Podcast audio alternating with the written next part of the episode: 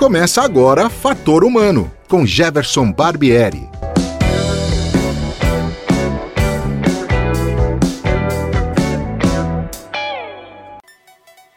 Olá, hoje é dia 30 de outubro de 2020 e o Fator Humano está no ar. O meu entrevistado de hoje é um historiador de formação e docente da Unesp de Franca.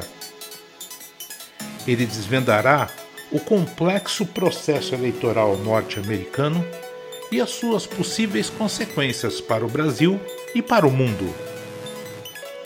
Seja bem-vindo, Marco Sorrilha.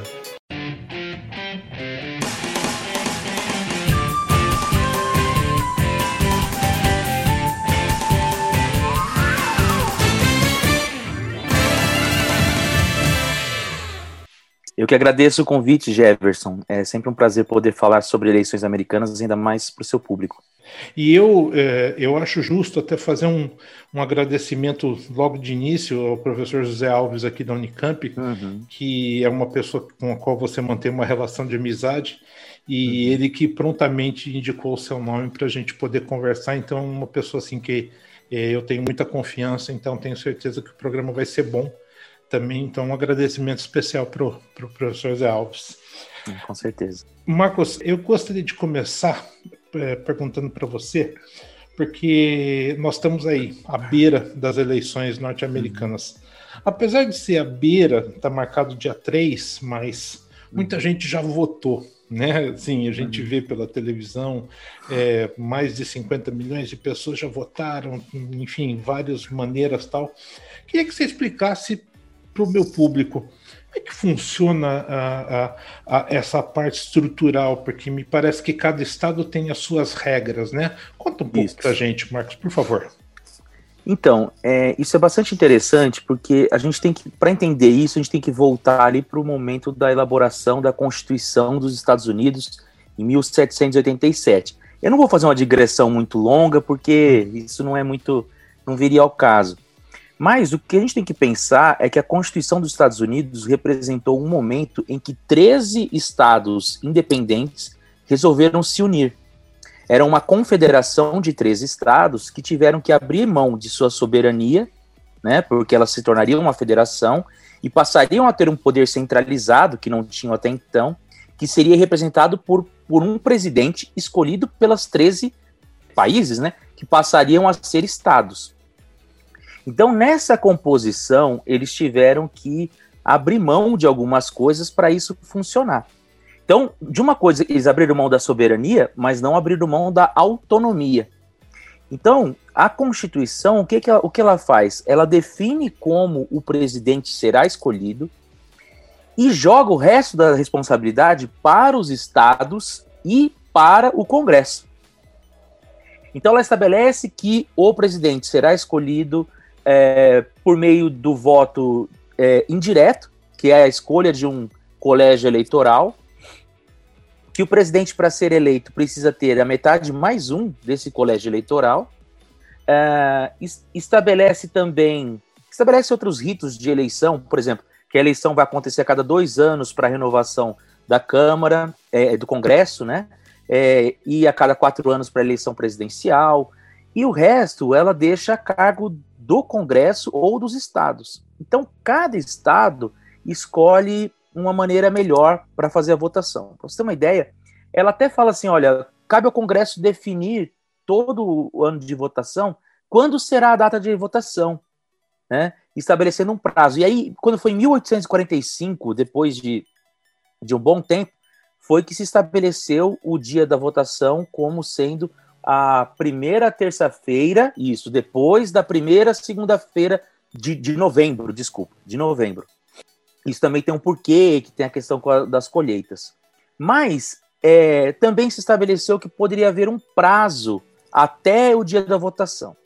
E isso fica, então, a cargo de cada estado definir como, como vai se dar essa votação. E usando, então, desse artifício, é que se convocou é, é, as eleições antecipadas em cada estado. Há também a possibilidade de se votar pelo correio, que é bastante comum. A gente fala, hoje vê o Trump falando mal dos correios, Mas na última eleição de 2016, 25% dos votos foram feitos pelo correio.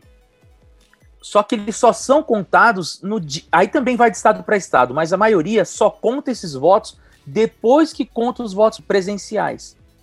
Então, a Constituição, por justamente deixar em aberto os procedimentos, então tem, tem estado que vota é, pela urna eletrônica, tem estado que vota papel, urna de papel, né? Nas eleições você escolhe um monte de coisa, né? Não são só. Você escolhe também é, vereador, prefeito, dependendo do estado, na mesma eleição. Você escolhe se vai legalizar maconha ou não. É, você escolhe, enfim, uma série de coisas na mesma eleição.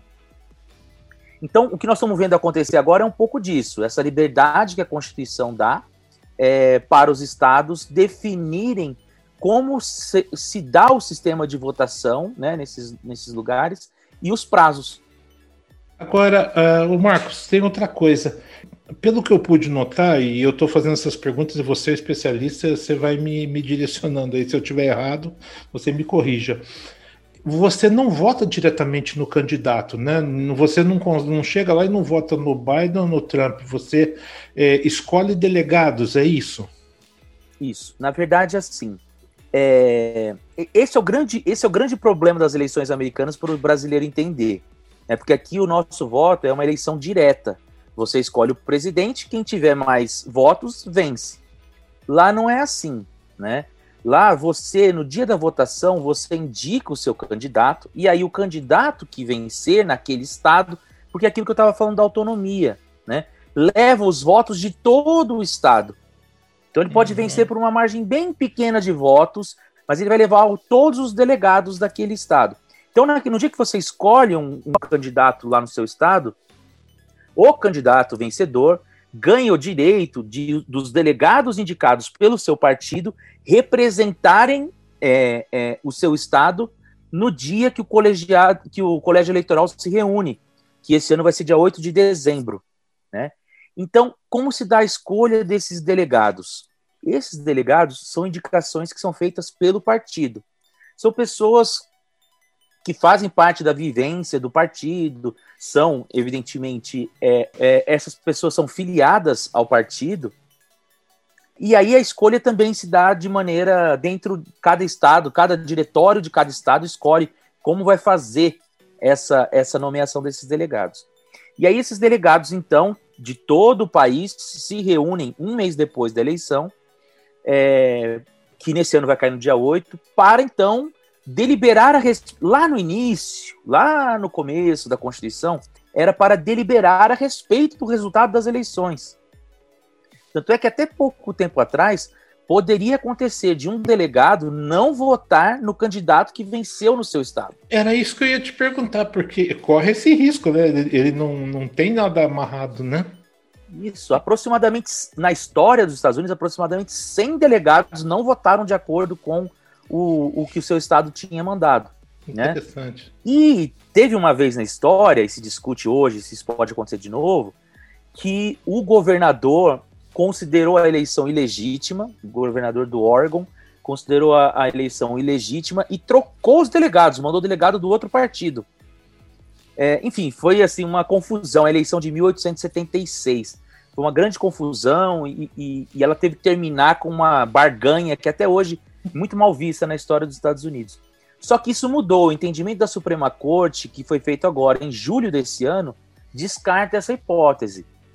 Agora você tem que votar. Não é mais uma instância de deliberação, é de ratificação. Hum, então isso mudou. Hum. Eu estava é, eu tava assistindo uma reportagem esses dias, acho que foi ontem, inclusive, e existe é, nos Estados Unidos uma série de dissidentes do Partido Republicano Uhum. que é, se juntaram num comitê, lá já tinham arrecadado mais de 60 milhões de dólares, né? Uhum. E assim, fazendo uma campanha é, anti-Trump mesmo, né? Uhum. É, sem entrar no mérito se tem que ser ou não tem que ser, não é, não é isso tal, mas o, o, o sistema americano ele é tão é, tão solto, né? Ele não tem às vezes uma peça tão amarrada que permite que pessoas é, que eram membros históricos do partido, né? De repente fundem uma, uma associação e comecem a fazer uma propaganda completamente contra, né? E, e agora ainda com a guerra da, da, da tecnologia, né? Do, do, do, do, Twitter, da, dos e-mails, enfim, de tudo isso daí, isso deixa um ambiente, para o brasileiro, deixa um ambiente com, conturbado, não, Marcos? É porque imagina assim, né? Um grupo do PT fazendo é, campanha a favor do candidato do PSDB ou o candidato do Bolsonaro, alguma coisa do tipo. Uhum. Para nós é de fato bastante impensável. Mas aí tem duas explicações e mais uma vez a gente tem que voltar para a Constituição, que a Constituição ela não fala de partidos. Tá. A Constituição não diz que tenha que existir partidos nos Estados Unidos, né? Ela, ela, porque naquele momento eles achavam o conceito de partido algo ruim, porque eles estavam ligados ao espírito de facção, das pessoas que conseguiam agregar, é, fazer o que eles chamavam de tirania da maioria contra a minoria. Então, até hoje, assim, qualquer pessoa que quisesse lançar candidato nos Estados Unidos não precisa ir até um partido. Uhum. Só que ela tem que ter o registro em todos os 50 estados, mais o Distrito Federal deles, né? Washington DC, Distrito de Colômbia, uh, e, e, registrar sua campanha é, é, dentro dos períodos que cada estado estabelece. Ou seja, é impraticável para quem não tem um partido.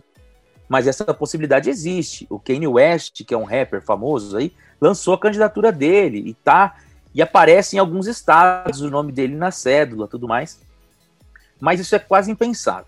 E aí o que aconteceu? Por conta desse sistema de é, colégio eleitoral, a noção de que um terceiro partido ele atrapalha é, na corrida eleitoral.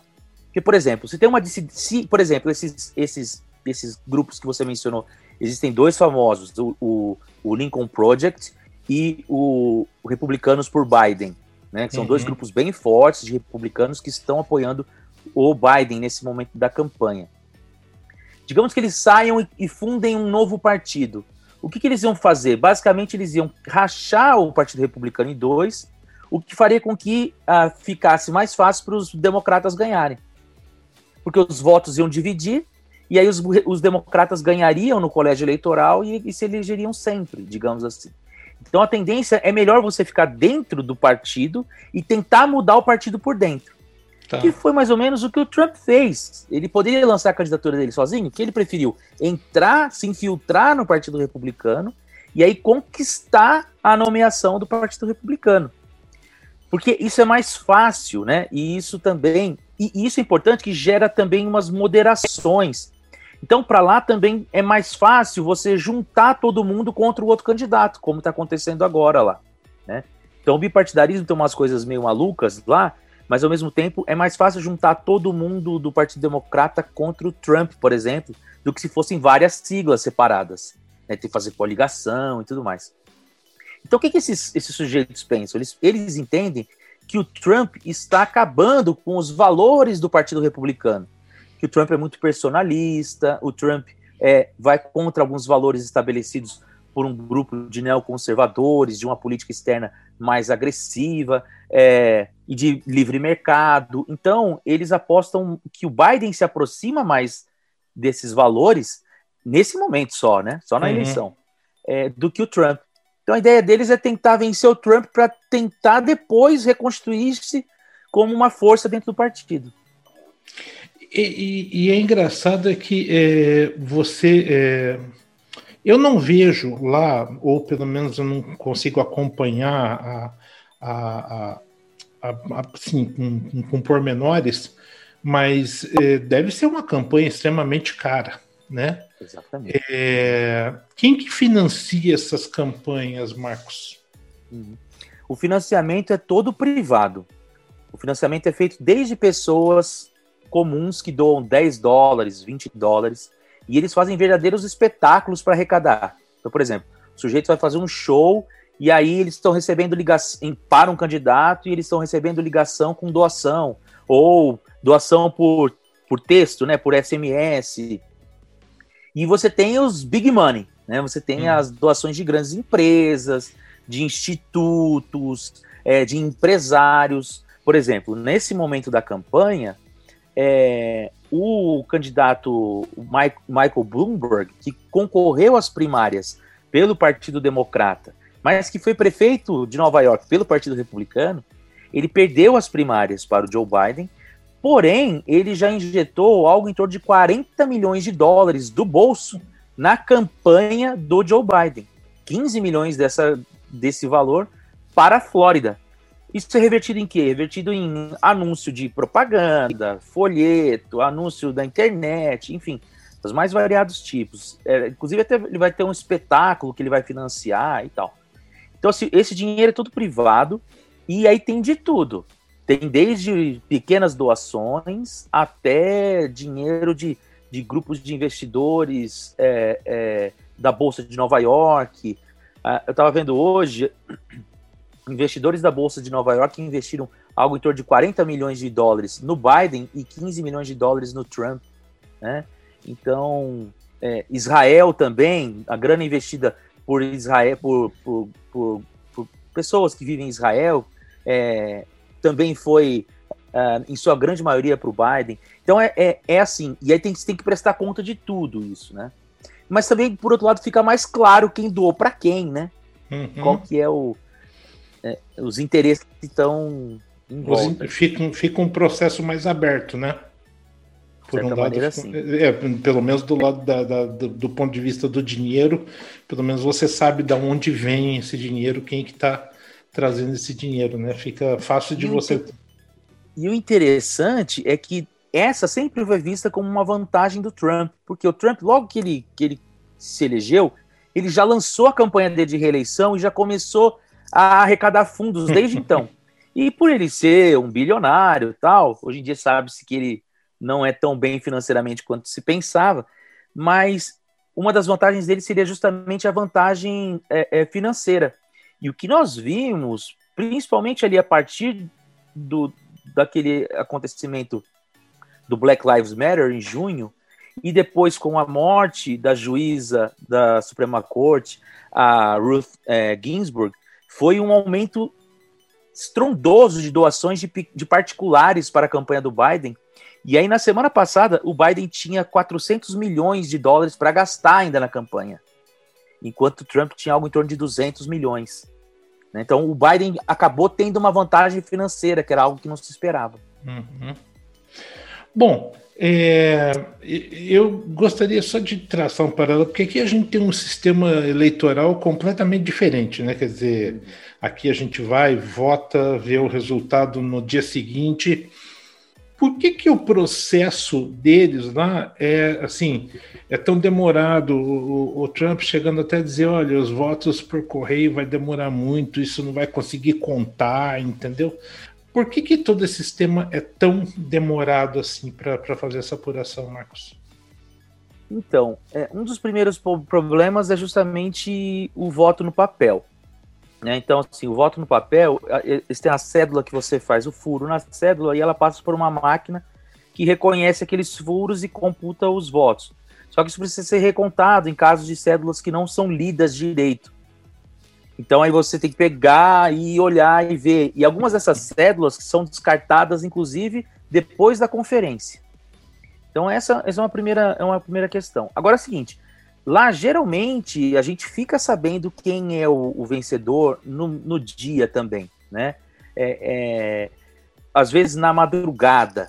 É, foram poucos os casos que a gente passou de um dia para o outro, ou amanheceu sem saber quem era o presidente dos Estados Unidos, o mais recente para a gente foi o de 2000, né, do Al Gore versus Bush, uhum. é, e que foi se estendeu até dezembro, né, até a Suprema Corte bateu o martelo que o sistema de, de verificação deveria ser suspenso e declarou o Bush vencedor.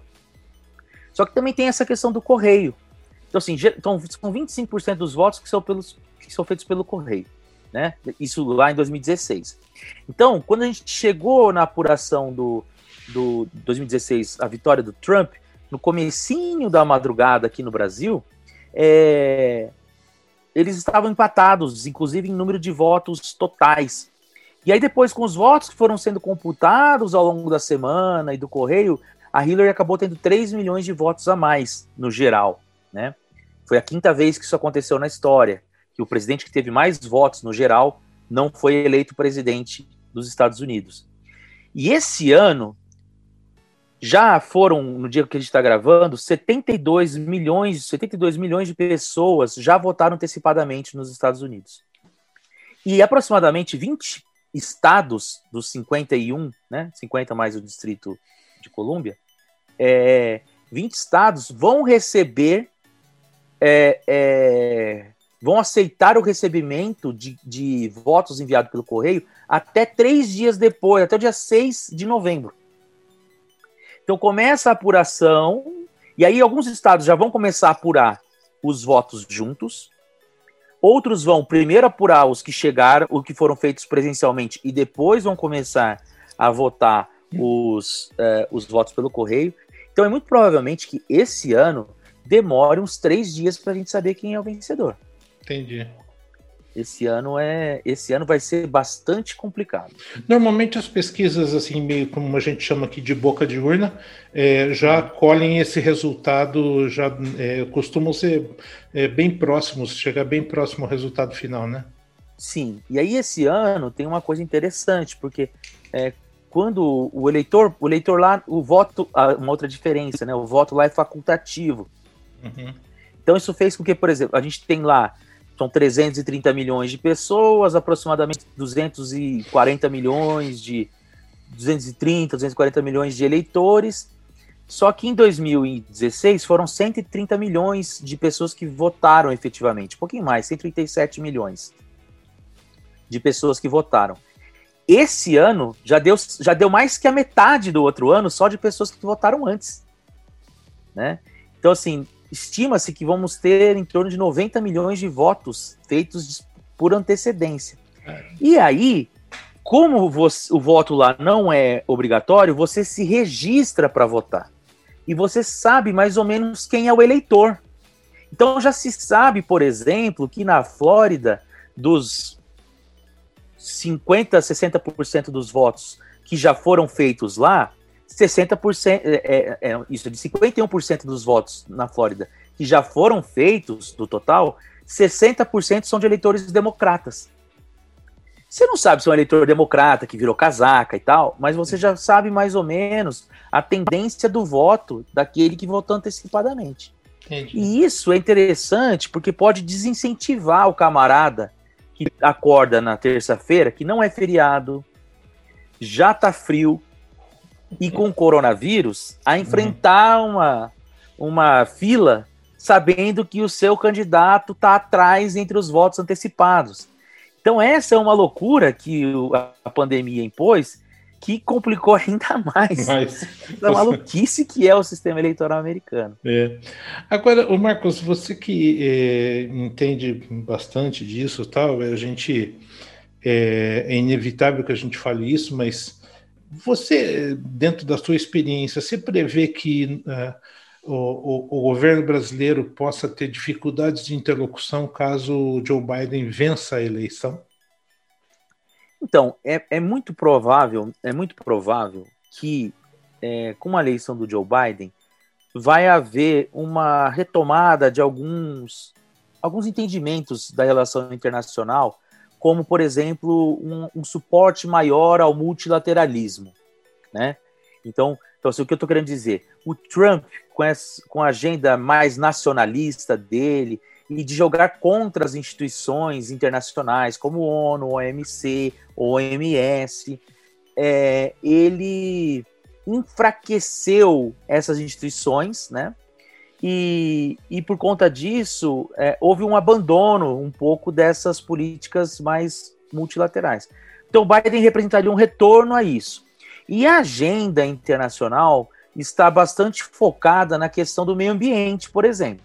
Uhum. Uma das coisas que o Biden diz que vai fazer é, re, é, retornar ao Acordo de Paris que o Trump saiu, né? que vê uma série de medidas é, relativas ao meio ambiente para os próximos anos. Então, muito provavelmente, os Estados Unidos entrando nisso novamente, isso vai ganhar uma força ainda mais nas discussões é, é, mais amplas entre os países relativos ao meio ambiente. E isso poderia isolar o, o, Brasil, né? Então isso seria uma coisa que poderia isolar o Brasil nessa, nessa discussão com a comunidade externa. Por outro lado, é, o Biden é, um, é, um, é um, um, um, sujeito que ele conhece o Brasil, né? Ele foi inclusive responsável por resolver um problema diplomático que teve entre a Dilma e o Barack Obama, no caso de espionagem de e-mails da presidente naquela época. E aí, é, então ele teve que vir ao Brasil. É, e americano, de modo geral, é bastante pragmático. Eles fazem negócio onde tem negócio. Né? Então eu acho que partiria muito mais de sabermos se o Brasil terá uma maturidade diplomática para aceitar esse, essa nova realidade e passar a dialogar com, é, é, com os Estados Unidos de maneira mais institucional, é, aceitando as regras multilaterais, do que é feito hoje. Hoje é muito uma coisa entre, entre os presidentes, né? entre os poderes executivos. E então, no meu ponto de vista, se o Brasil estiver disposto a jogar esse jogo, é possível que ele venha a ganhar com essa relação. É, vou dar aqui um exemplo para vocês. O período de melhor relação entre Brasil e Estados Unidos se deu na época do Bush e Lula. Né? Os, super, os maiores superávites do século XX entre Brasil e Estados Unidos se deu no momento em que teoricamente, eram dois políticos de campos antagônicos, né? No entanto, que souberam jogar o jogo dos adultos. E os dois se beneficiaram disso, ao ponto de que o Brasil chegou a ser nomeado para um, um, desempenhar um papel diplomático muito importante de mediação, não apenas em assuntos com a Venezuela, aqui no Brasil, na, na América Latina, mas também em acordos de paz é, é, no Oriente Médio uma visita famosa do Lula ao Oriente Médio, que ele estava ali representando também os interesses, não os interesses, falando assim fica estranho, mas representando também essa é, é, é, parte desse cargo que foi dado a ele pelos Estados Unidos. Até um pouco nós já estamos chegando no finalzinho do programa. Criou-se eh, uma versão à China eu não estou dizendo nem que está certo, nem que está errado. Só estou fazendo é, um, um, nem juízo de valor, nada. Eu estou só me atentando aos fatos. Uhum. É, uma vitória do Biden poderia amenizar essa questão, principalmente da relação comercial no mundo, tentar acalmar mercados e, mesmo diante de um cenário complicado como esse da pandemia, tudo, é, poderia melhorar um pouquinho mais o, o, a questão, principalmente do comércio internacional, e, e, e, ceder um pouco a esses ataques, às vezes até gratuitos, né? É, isso poderia uh, trazer uma melhora? Em tese, sim. Tá. Né? Por quê? Justamente porque, assim, e, e assim, é, existe duas. Isso, isso é uma coisa que não está muito clara. É porque existe uma, principalmente de quem é mais pró-Trump, um discurso de que o Trump representa a linha dura, porque ele joga pesado com os chineses, ele mandou fechar a embaixada em Houston e tal. E tem uma outra linha que fala o seguinte, né, mais dos especialistas, entre aspas, assim, né? Mas o pessoal, é, é, eu não gosto da palavra especialista, que ela acabou se tornando pejorativa, né? Hum. Mas o pessoal que estuda é, é, é, relações internacionais, que justamente essa postura mais isolacionista, nacionalista do Trump, e esse enfraquecimento das, das, é, das instituições multilaterais acabou provocando uma espécie de vazio de poder no mundo que possibilitou a ascensão da China. E aí os países europeus, que muitos deles também não veem com bons olhos a ascensão da China, perderam os instrumentos pelas quais poderiam impor sanções à China, por exemplo.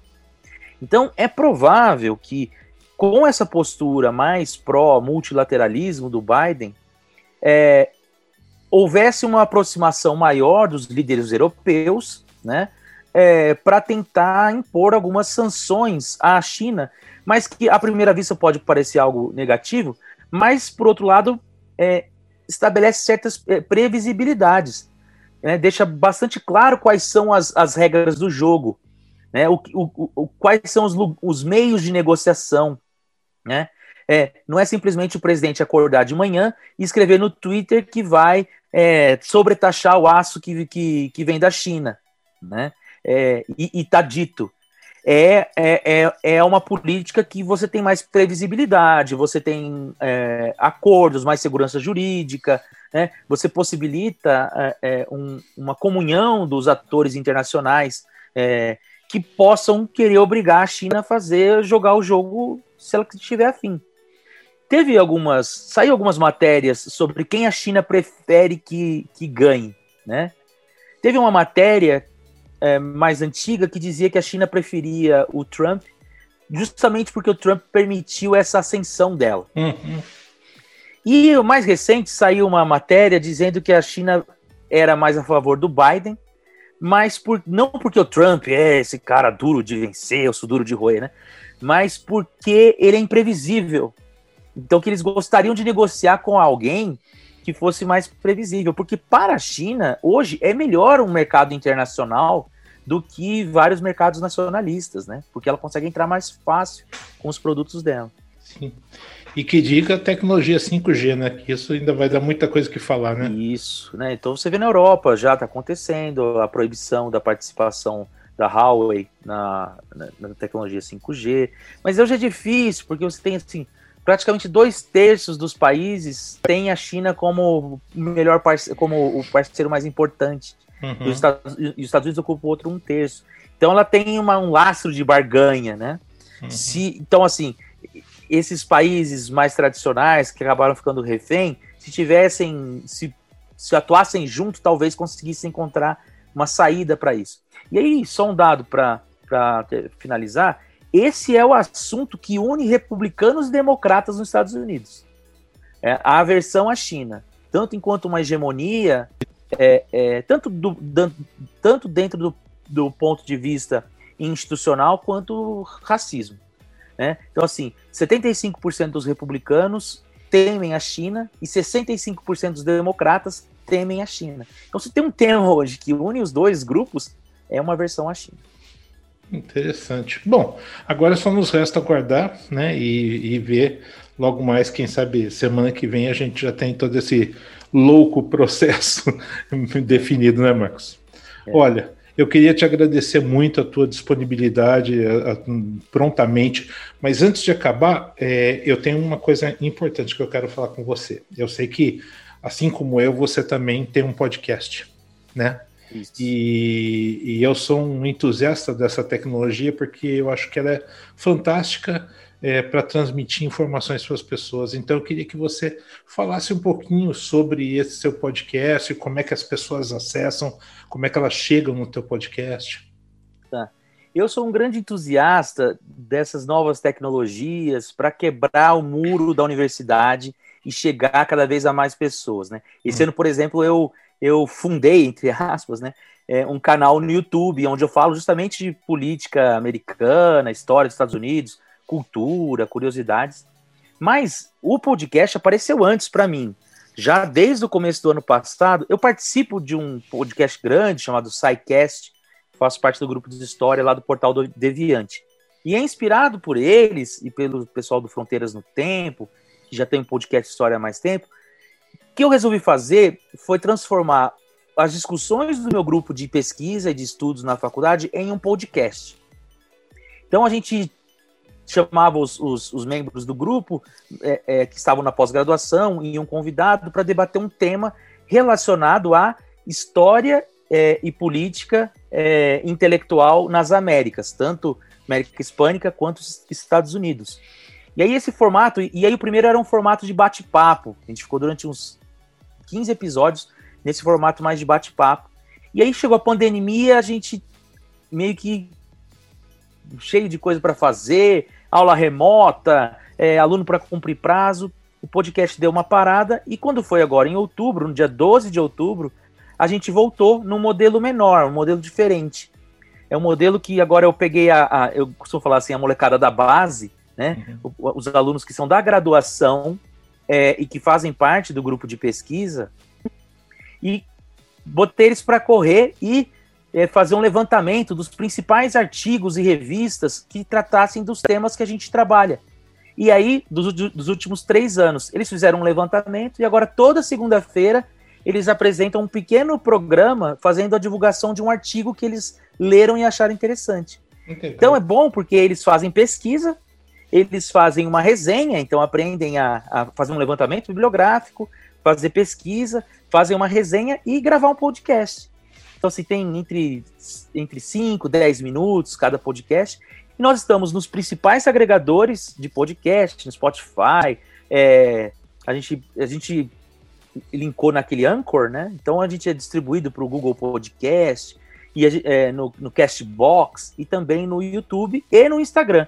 A gente sobe lá no Instagram toda segunda-feira também, porque hoje em dia Instagram tá todo mundo lá, né? E hoje é o nosso principal plataforma onde as pessoas nos escutam. Que chama IPACast. IPACast. IPA, de Intelectuais e Política nas Américas, Cast. Aí é só digitar IPACast Unesp que vocês encontram a gente. E é um grande exercício de divulgação científica, né, Marcos? Sem dúvida. Eu costumo dizer assim: teve um episódio nosso sobre o Gramsci é, e intelectuais que tem algo em torno de 3 mil é, é, é, é pessoas é, independentes que ouviram, né? Não só, não só plays, né? Uhum. Pessoas independentes que ouviram. Quando é que dentro da universidade eu ia atingir um público desse? Uhum. Ou com uma divulgação escrita mesmo, né? Uhum, uhum. Pessoas acabam. Quem lê os artigos científicos são pessoas da academia, sei lá, você lido por. Se eu ser lido por 100 pessoas, já foi um sucesso.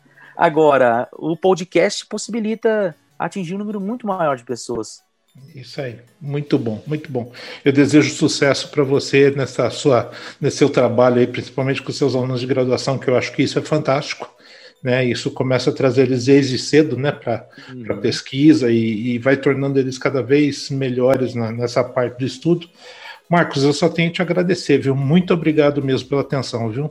Imagina, eu que agradeço, agradeço o Zé por ter me indicado, Zé Alves por ter me indicado, agradeço você, Jefferson, por ter me procurado e ter dado certo para falar sobre história dos Estados Unidos, que eu gosto tanto, uhum. né, as eleições, que são uma maluquice que eu adoro, Não, é bem e sobre o meu grupo de pesquisa também. Tá ótimo. Bom, pessoal, eu hoje conversei com o professor Marcos Sorrilha, professor da Faculdade de Ciências Humanas e Sociais da Unesp de Franca, a quem eu agradeço mais uma vez a oportunidade de ter falado sobre esse assunto, eleições americanas, traçar esse paralelo com Brasil, com o mundo, com China, enfim. E foi um papo bem interessante. E para você que curte o fator humano, então fica aí mais uma reflexão sobre um assunto importante. Nós falamos hoje é, com uma pessoa que tem é, é, gabarito, tem expertise para falar sobre o assunto, né? E é isso que a gente sempre procura, né? A potencialidade humana que possa trazer um assunto para você refletir. Muito bom. Nós voltamos a próxima semana com uma nova edição do Fator Humano. Um abraço a todos e até lá. Fator Humano volta numa próxima oportunidade. Até lá!